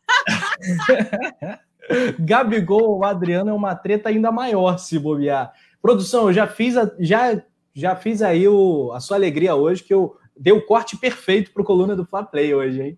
Juliano Cossenza diz que Gabigol e Arrasca são maiores que Romário e Pet. Eu concordo com o Juliano, tá? No Flamengo eu também concordo. Mas a galera tá discordando aqui no chat. E é, é por isso que é polêmica, é assim que a gente gosta, né? Tá dando uma briga danada aqui no chat. Briga, porque... briga, briga, briga. Aí, Penedo, diz a E aí, galera? Valeu, Leandro. O Alzira B fala: o Romário sim, o Pet ainda não, diz ela. O, o amigo aqui disse: Pet tinha mais técnica, Romário é unanimidade. Uh, Maicon Carlos, Pet foi expulso do Flamengo por falta de raça. O Arrasca está no nível bem acima, diz ele. Flávio Cruz é de Acari, no Rio de Janeiro. Alô, Acari, um abraço para você, Flávio. Obrigado, direto do Facebook. Uh, Nilson Batista Júnior, tá falando que viajou na maionese. Que é isso, rapaz? Que crítica é essa? O, realmente não vimos o Zico. Já, já, vimos VTs dos jogos históricos clássicos do Zico. Sabemos quem foi o Zico, né, cara? Lemos muito sobre o Zico. Mas, infelizmente, eu não tive esse prazer, esse privilégio. Ah, se pudesse voltar no tempo né? Eu tenho uma invejinha de você que viu o Zico. Mas diga lá, Paula, responda na lata. É tranquila essa. Gabigol ou Adriano? Gabigol me deu a Libertadores, né, amigo? Mas, pô, o Didico é muito amor, cara. Não tem como. A produção. O Rafa não joga bomba quando eu acho que eu vou ter. Os humilhados foram exaltados. Quando eu acho que eu vou ter os refrescos, vem a produção e taca no meu colo e explode, né? Mas o Gabigol é, é... deu a Libertadores, o Gabigol. Pô, cara, o Gabigol é. Eu amo o Didico, tá? Quem não gosta morde as costas, mas. É que o Adriano. Com o Juliano, quando ele fala a relação de Romário e Pet com o Flamengo e Gabigol e Arrasca, é mais ou menos a mesma pegada, entendeu? O Gabigol deu a Libertadores, cara. É, o Adriano ele tem essa questão da identificação absurda, né, com o Flamengo. É, e pela pessoa, tipo, o carisma dele e tudo mais. Mas eu também, eu acho que, assim, Adriano não dá nem para comparar com o Gabigol, assim. Acho que eu amo o Adriano também, acho que é impossível um flamenguista não amar o Adriano. Mas, pô, gente. É... é, gente, né? O Adriano é, é. incrível. O cara Bom... é rei dos memes. O que aquele cara é maravilhoso. Até quem não, quem não é flamenguista gosta do Adriano, gente. O Adriano é uma personalidade fantástica. Mas em questão de título, importância. É, o Adriano representa aquele Flamengo raiz, né? Então acho que tem muita identificação, mas o Gabigol também tem uma identificação absurda. Então, pô, acho que não dá, não dá nem, dá nem, não dá nem, dá nem para comparar. É assim, o Adriano, assim, se você for olhar, analisar racionalmente, é, assim, ele, o Adriano deixou na mão em alguns momentos, no próprio reta final do Campeonato Brasileiro, ele não jogou contra o Corinthians, não jogou contra o Goiás, porque tinha queimado o pé na moto. Então, assim. É... Coisas do Didico, né? É, assim, então, assim, vamos analisar racionalmente, sem a paixão falando, Gabigol não tem nem comparação, né? É. O Adriano, além de ser a cara do Flamengo, é a cara do Flamengo Rio de Janeiro, né, cara? Do torcedor carioca do Flamengo. É o Adriano, é o Adriano, bicho. Ele personifica de fato. É, o Igor Alexandre, Didico é um patrimônio histórico-cultural.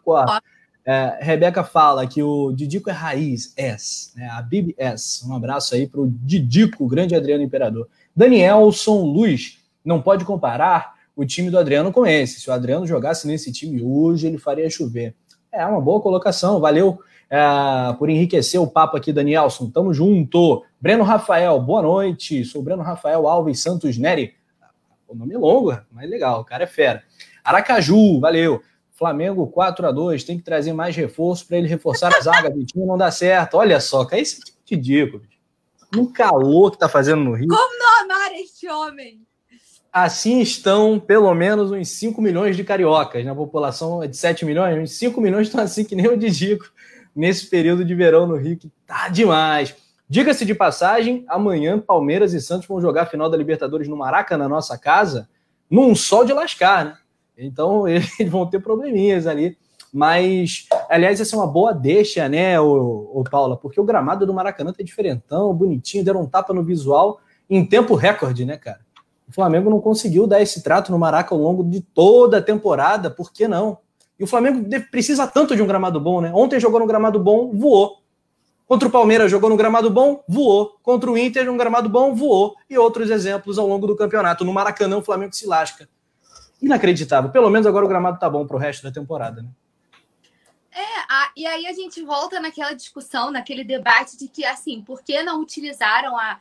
Já que justificam que não tem tempo, que não pode, que não sei o quê, porque era muito rápido, era um jogo atrás do outro, por que, que não utilizaram aquele, aquele velho debate, né?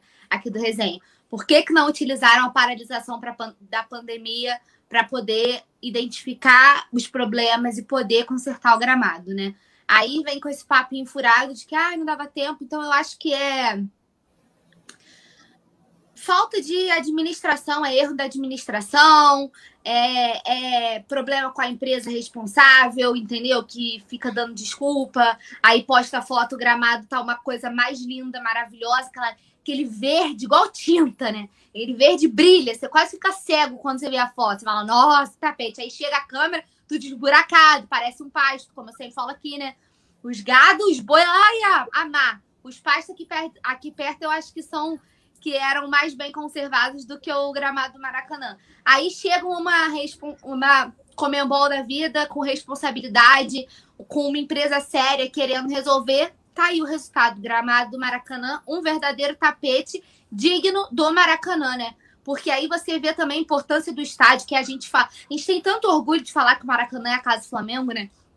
E de ser permissionário. Flamengo é permissionário, oficial, Flamengo administra. A gente tem tanto orgulho de falar que o Maracanã é a casa do Flamengo, a gente tem que ficar lidando com aquele pasto, é, aquela coisa lamentável. Então, precisa chegar alguém com responsabilidade, com boa administração, com trabalho sério para fazer as coisas acontecerem.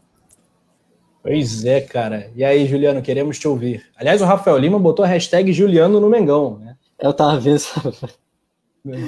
É, mas enfim, cara, então, o gramado tá impecável, né, cara? Mas assim, eu acho... cara. Quê? Você joga de zagueiro? Só pra gente saber. Não, infelizmente não. Não jogo de zagueiro. Poderia dar uma ajudada ali, né? Não, mas pode jogar de atacante, que no lugar do, do Vitinho ali pra compor um banco, eu aceito, aceito. Ah, então tá bom. É, é, mas então, cara, o gramado tá impecável, mas assim, é, o gramado já não tava ruim, tá? Já não tava ruim antes do, da parada ali da, dos jogos para o uso da Comebol, né, para Libertadores. É, eu acho que eu tenho uma opinião um pouco é, discordante assim da maioria. Eu acho que estão fazendo um, um, um, exagero assim nesse ponto, porque eu acho que o gramado não estava ruim. O gramado estava muito ruim no início do ano, no início da temporada. Não, então Aí... ele não estava ruim no Fla-Flu e no jogo do Ceará, porque ali foi uma pane do time, o Flamengo perdeu gol para cacete, tudo isso que a gente já falou que você colocou muito bem. Mas nos jogos anteriores, a grande maioria. Tu vê que quando começou a melhorar, o Flamengo ganhou do Santos, o Flamengo ganhou do Bahia. É, cara, então, esse período, não, esse período, esse período melhorou. Tava começando a melhorar ali. É, exatamente. Esse período melhorou. Mas assim, até o Dome ali, o iníciozinho do Rogério Senna tava muito ruim. Isso aí eu concordo, de fato. Só que eu acho que o gramado tá nesse ponto porque ele já estava bom, entendeu? Porque não chegaria nesse ponto se ele já não tivesse melhorando. Eu acho que esse é o ponto que, que tem que avaliar. E óbvio, 20 dias sem jogos é, também faz uma diferença brutal, né? É, qualquer gramado com, com, muito tempo sem jogo é, ajuda bastante. Mas assim, vamos ver, né? Vamos, vamos aproveitar. Eu acho que essa discussão do gramado é uma coisa meio que uma caixa preta ainda, né? É, a gente não entende por que, que o gramado ficou tanto tempo tão ruim. É, e eu acho que não tem muito assim o que comentar sobre isso. Só que o gramado está realmente uma pintura, uma pena que não seja o Flamengo que vai usá-lo pela primeira vez. É, vai ser dois times paulistas aí na final da Libertadores. Sabia? Alerta gatilho para esse momento, porque tá doendo saber que a gente abriu, deu mole nessa Libertadores, uma das mais fáceis, né? Se a gente parar para avaliar os últimos tempos. E eu tava vendo o VTzinho da Comembol, a chamada para final putz, aí que doeu mesmo. O negócio Não. foi lá no fundo do coração, deu aquela partida, aquela congelada, aí doeu muito. Teve um amigo que comentou aqui, perdi o nome, falou assim: eliminação do, do, pro Racing dói até hoje. Ô, oh, meu amigo, como dói. Pois como é, dói. Foi mesmo. Um, a gente vai estrear no novo gramado, digamos assim, do Maraca contra o Vasco no dia 4 de fevereiro, daqui a duas rodadas. Próximo compromisso do Mengão, rapaziada, é daqui a três dias contra o Esporte Clube do Recife, campeão da Série B de 87, é, que vai receber o Flamengo na Ilha do Retiro. Falando em gramado, não faço a menor ideia de como é que esteja o gramado da Ilha do Retiro. Espero que esteja bom. Agora, falando do adversário propriamente, que é mais importante do que discussão de gramado, de fato, o esporte venceu a última rodada, bateu o Bahia por 2 a 0 em casa Uh, tomou goleada do Corinthians, perdeu por 3 a 0 perdeu para o Fluminense, perdeu para o Palmeiras. Uma campanha super irregular e hoje ocupa aí a 15 posição. Você pega do Vasco para baixo, tá todo mundo brigando para não cair. Então, ó, a última vaga do Z4 está completamente aberta. A produção não faça isso, bicho. Porra. Ah, produção. Caraca. Porra, aí é demais. Desestabilizou aqui. Tu perderia e... esse gol, Gil? Já que você falou que você aceita ali, né? Ficar ali no lugar ah. do esse aí, eu ainda driblava o goleiro. Que isso. Driblava o goleiro e só chapava assim no meio do gol e corria pra galera. Tinha erro, botava, não. Driblava o goleiro, botava a porta e dava uma bike, né, cara? Não, aí também não, não exagera que eu sou humilde. É... Mas se eu quisesse, eu faria. se eu quisesse. Nossa, assim, nossa. Humildade. Então, galera, o Sport tem 35 pontos, mesma pontuação do Fortaleza, que é o primeiro da zona, com 35 também. Então, os caras vão jogar a vida. Vai ser aí um jogo muito difícil entre rubro-negros. Temos aí a classificação, produção, na parte alta, na parte que nos, nos toca mais, porque o Flamengo é vice-líder, com 32 jogos é, realizados, com 58 pontos. O Internacional tem 62. Estamos muito vivos. Paula, eu tô achando, algo me diz, tomara que eu não zique, cara, algo me diz que o Bragantino, o Bragantino vai tirar uns pontinhos do Inter, cara. O Bragantino tá jogando muito, muito mesmo. E o Inter do Abel Braga é um fenômeno, assim, meio inexplicável, mas uma hora vai perder também. Eu não acredito no Inter vencendo tudo até o final, não sei você. Ai, olha, eu, eu também não acredito. Eu acho que uma hora vai começar a perder força, né? Não tem como. É, mas a gente tem que dar uma zicada. Até bater aqui na madeira três vezes para o seu comentário não zicar, né? Porque vai que. Mas o Bragantino tá jogando demais, né? Tá surpreendendo. Acho que uma das grandes surpresas desse campeonato foi o Bragantino. É, e tá fazendo por merecer, né? As, as vitórias, tá, tá jogando um futebol assim, legal de acompanhar. Tá sendo legal de acompanhar o, o Bragantino. Então, espero uma forcinha aí, né? deles. A gente espera uma forcinha. É, a produção colocou aí a tabela pra gente, pra gente acompanhar. O Flamengo tem a mesma pontuação do São Paulo, mas a gente tem uma vitória a mais, né? Por isso, por causa dos critérios de desempate, a gente está na frente. E como a Rascaeta falou ontem, estamos pertinho, cara. Aí eles precisam caprichar mais, né? O Arrascaeta falou ontem no final do jogo que a gente está pertinho, que eles precisam caprichar mais um pouquinho, né? Às vezes pecam um pouquinho ali no último passe.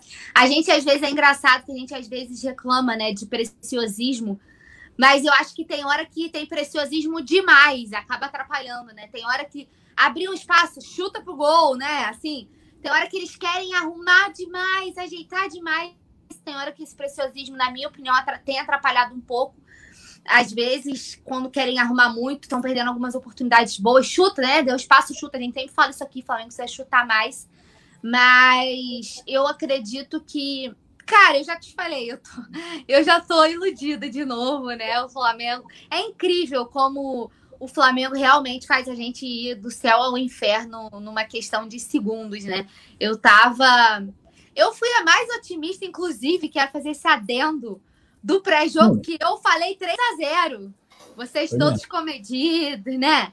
né? O Túlio falou 1 a 0 Eu apostei 1 a 1 Eu apostei 1 a 1 no pré-jogo. Ainda. Então, o, o Rafa acho que falou 2x1. Eu fui lá, meti 2 um 3 Foi 2x0? Eu fui lá, meti um 3x0. Todo mundo falou que eu tava otimista demais. Não foi a 0, mas foi um 4x2 bonito, né? De se ver. É, eu já estou iludida de novo, produção colocando aí a nossa sequência, né? A gente vai encarar agora o esporte fora, depois tem o Vasco em casa, o Bragantino fora, o Corinthians em casa, o Inter em casa, o São Paulo fora. Aí, meu amigo. Que meu são amigo. É. É, eu, tenho, eu tenho só um, um detalhe assim, é, para complementar do Bragantino, que sim, eu acho que o Bragantino, se vai lembrar, é a segunda melhor campanha do segundo turno, tá? Tá atrás só do Internacional. Então, eu acho que assim, o Bragantino tem boas chances de tirar ponto do Inter, não me surpreenderia. O problema é que a gente vai pegar eles fora de casa, então é um, é um problema sério, porque o Bragantino, para mim, hoje joga futebol de time campeão.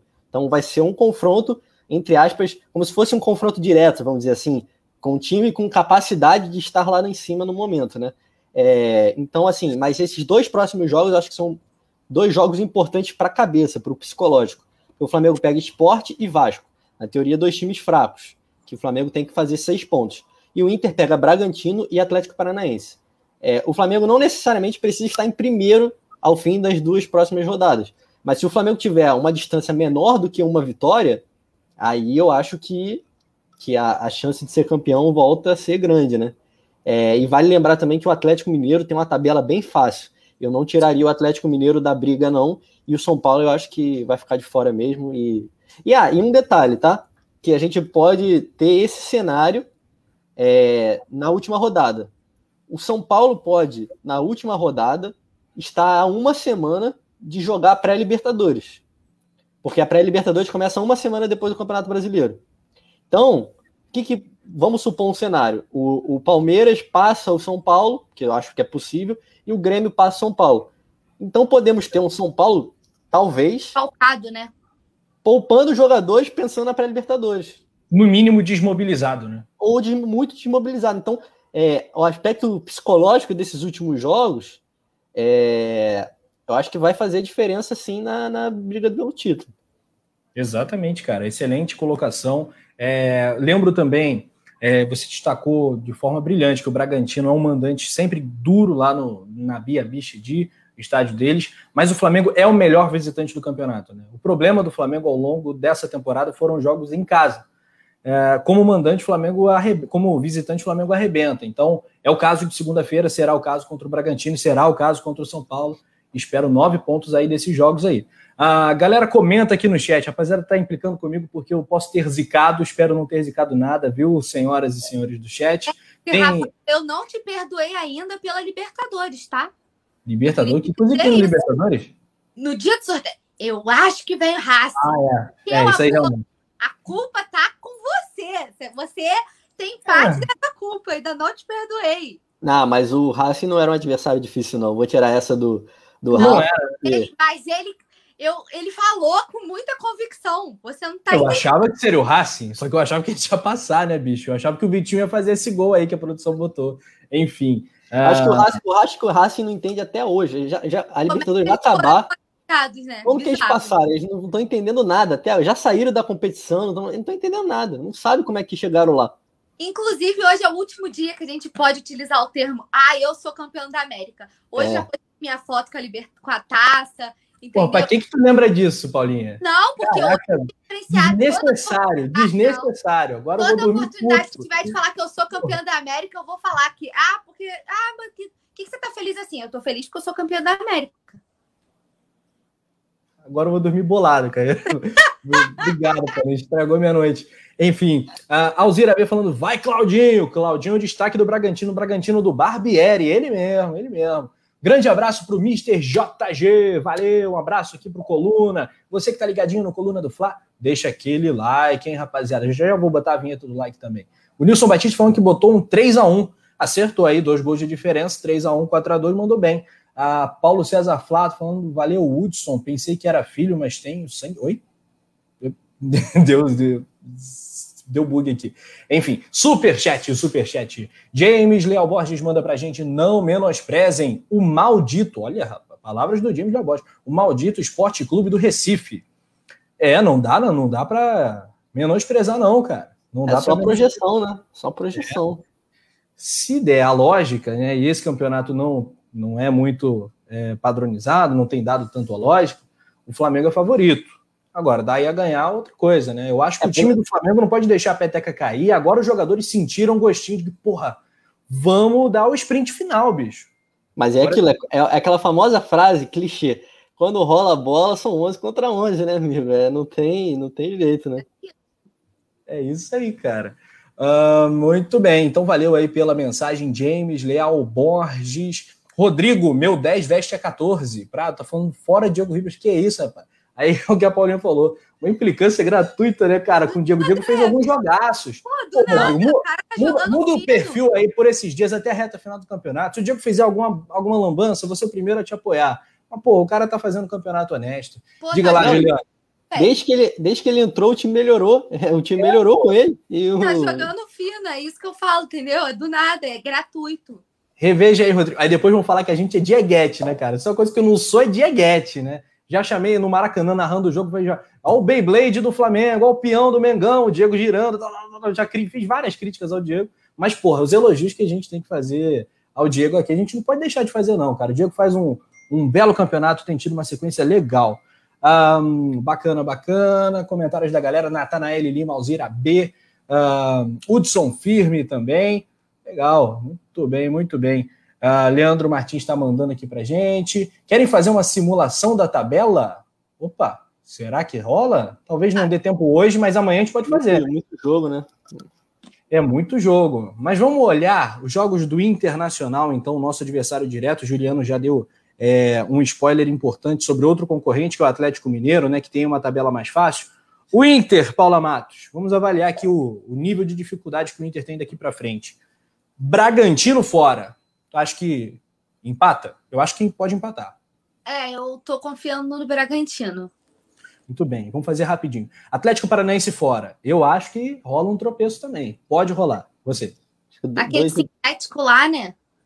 Dois empatezinhos não ia ficar ruim, não. Porra, coisa linda. Pô, Quatro pontos no caminho. seria amor demais. Esporte em casa, ganha. Três pontos. É. Uh, Vasco em São Januário. Vasco talvez já não disputando nada, não sei. E talvez querendo mas, entregar também, não vai ainda, saber. Mas ainda tá naquela. tá brigando ali embaixo, né, Rafa? É, vai, vai depender do, da posição dele. A tabela do Vasco, do Vasco. Aí. É, vai depender, exatamente. A tabela do Vasco. Pode estar tá é. brigando ainda para não cair, então. É. O, o, Vasco parece que está tá voltando a, a, jogar bem, empatou com o Palmeiras, tem o Bahia em casa, talvez ah, o Vasco possa. Mas tá todo mundo com 35, Rafa. Não, é, sim. Se os outros ganharem, amigo, vale tudo. É vale... isso falando, a gente precisa. Aí o Vasco precisa ver a tabela do Vasco. Podem pois É. Muito bem, muito bem. Aí, ah... fez a simulação aí, ó. Podem printar. Aproveitem o momento que a simulação fez, o, a produção fez a final do campeonato. Inter em terceiro, olha. Olha! Mengão com 72 pontos. É... Galo 1, Inter com 70. Olha, rapaz, é boa simulação da produção. É, seguindo aqui, Paula, seguindo aqui a tua, Paulinha. O Inter depois pega o Flamengo na penúltima rodada. Após uh, jogar com o Vasco, é um jogo duro. Antes, o que, que você acha? Você imagina um empate nesse jogo do Vasco, Vasco e Inter? Eu acho que o Vasco vai depender. Eu acho que o Vasco pode dar um trabalho porque ele tá ali na zona da, da confusão, né? Ele precisa se livrar aí. Eu acho que pode dar um trabalho, sim. Beleza. Flamengo e Inter no Maracanã. Aí, meu amigo, é jogo de seis pontos. Aí a gente tem que ganhar de qualquer jeito.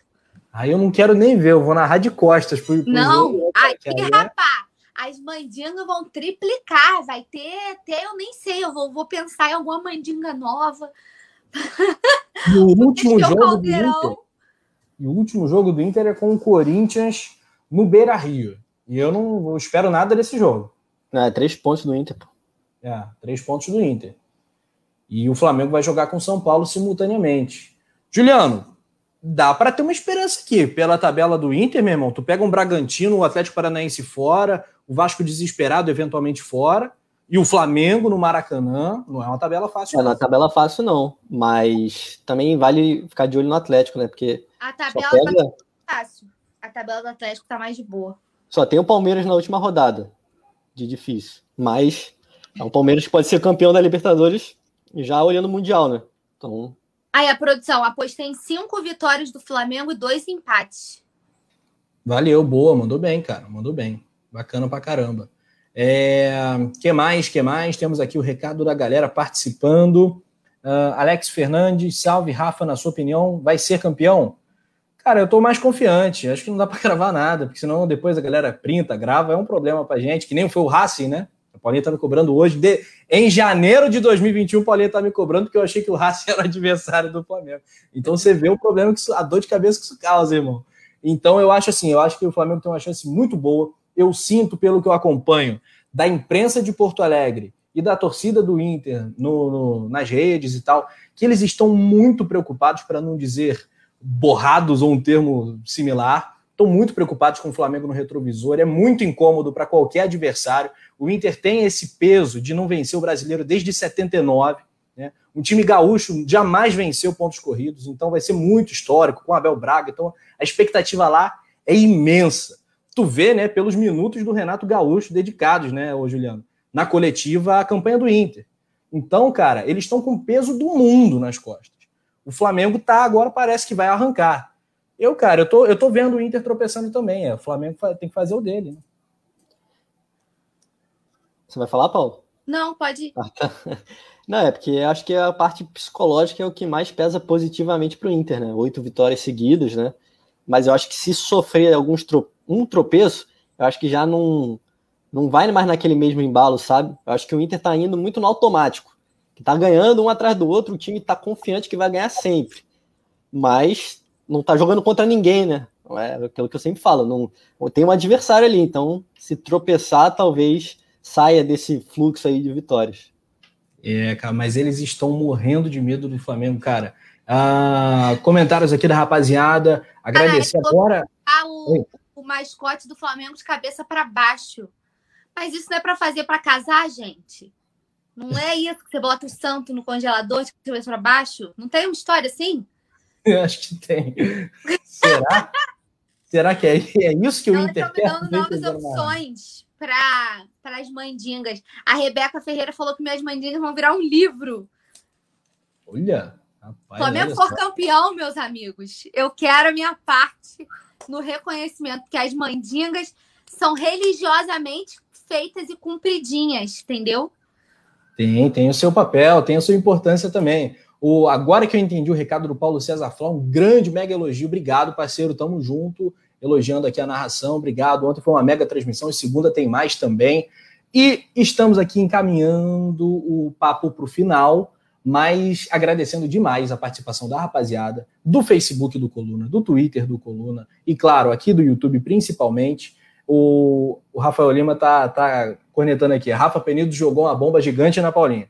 Mas Gabigol em primeiro lugar, Adriano Imperador tem seu lugar no coração flamenguista. Claro que tem, porra. Claro que tem. Agora, Paulinha gosta do Gabigol, não gosta do Adriano. Não, sacanagem. Que isso, que absurdo! As é. pessoas estão me derrubando. Isso está muito claro. Isso está muito claro. É, que horror! Gente, pelo amor de Deus, eu sou Didico Lover. Não faz isso comigo, não. então, rapaziada. As pessoas vão me xingar de tudo que é nome. Nem tem nada a ver, velho. É isso aí. Procurem a Paulinha nas redes sociais, arroba MatosP, underline MatosP, e aí você dá, faz a cobrança. Rapaziada, Juliano Cossenza é o homem da informação, sempre ligado em tudo que está rolando no Megão. Juliano, por hoje tem mais alguma coisa, mais alguma informação importante do Flamengo? A gente uh, falou um pouquinho de tudo? É, só para complementar aí uma informação de agora, né? O Diego Alves hoje treinou com o grupo, né? E pode reforçar o Flamengo na próxima rodada aí contra o esporte. Acho que de novidade só isso mesmo. É, e o Rodrigo Caio provavelmente continua fora. Eu acho que é só isso, de novo.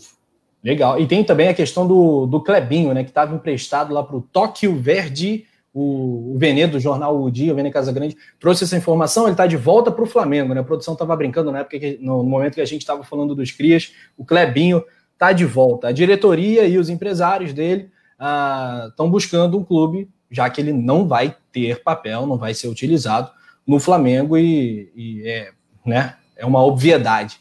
É isso, Paulinho Matos. Seu destaque, seu destaque final, de novo eu ia falar inicial, pelo amor de Deus.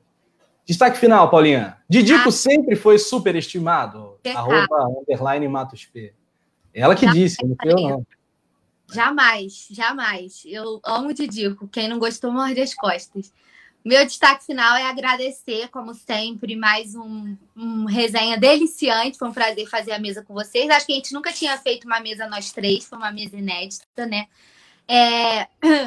eu queria, já que a galera tá falando que as bandingas estão funcionando, que tá dando certo eu cantar, eu vou pedir mais uma giradinha no like para dar um up aí, que aí qualquer coisa a gente encerra o programa cantando. Agora não, deixa o pessoal se despedir, a gente encerra o programa cantando para dar certo. Pô, produção! se nos organizarmos no like, né, Paulinha canta. Olha aí, mais um super chat da Natanael Lima. O mascote é para casar o Flamengo com o título. Olha, rapaz, é. Esse é o casamento perfeito, né, cara? Aí sim. Juliano Cossenza, então, enquanto a Paulinha aquece o gogó, a Juliano vai dar o seu pitaco final. Sempre bom estar contigo. Fera brabíssima, que a galera já está mais do que acostumada agora, essa semana anterior, e cada vez mais vai se habituar a ter a qualidade de Juliano Cossenza na mesa do Coluna. Valeu, parceiro! Valeu, Rafa. Valeu pela, pelas palavras aí, pela moral. Valeu, Paula. Valeu todo mundo do chat aí que, que acompanhou, que comentou e que enriqueceu aí o debate, as polêmicas aí de hoje. E é isso aí. Na próxima aí estamos aí de novo, comentando aí mais do Flamengo. É... E aí na expectativa para esse jogo contra o esporte, para que a gente consiga, se Deus quiser, chegar mais perto do título, né? Da primeira posição. Acho que é, é isso aí e até a próxima. Muito bom, muito bom. Thalisson Leal, mais um ótimo programa, como de costume. Valeu, cara. O Alexandre Barbalho dá boa noite pra gente. Alzeira Baixo dá boa noite apenas para Paula Matos, né? Porque ela só gosta da Paula Matos. Mentira, gente ela, deu, ela deu boa noite para todos vocês dois, separadinho, bonitinho. Ah, eu deixei passar, então é isso. Ah, boa tá noite, no... Eles não te reconhecem, mas eu te reconheço. Ah, tomou um vapo para ficar esperto. É, não podia passar em branco. Agora então, Paulinha, já que o programa oficialmente acabou, se despeça da rapaziada com um canto, o hit do Mengão do momento. Vai lá, Paula, valeu nação. Até amanhã. Valeu, galera. Se nos organizarmos, corremos todos. Boa noite, sextou. Boa noite para todos vocês e para cima deles, Mengo.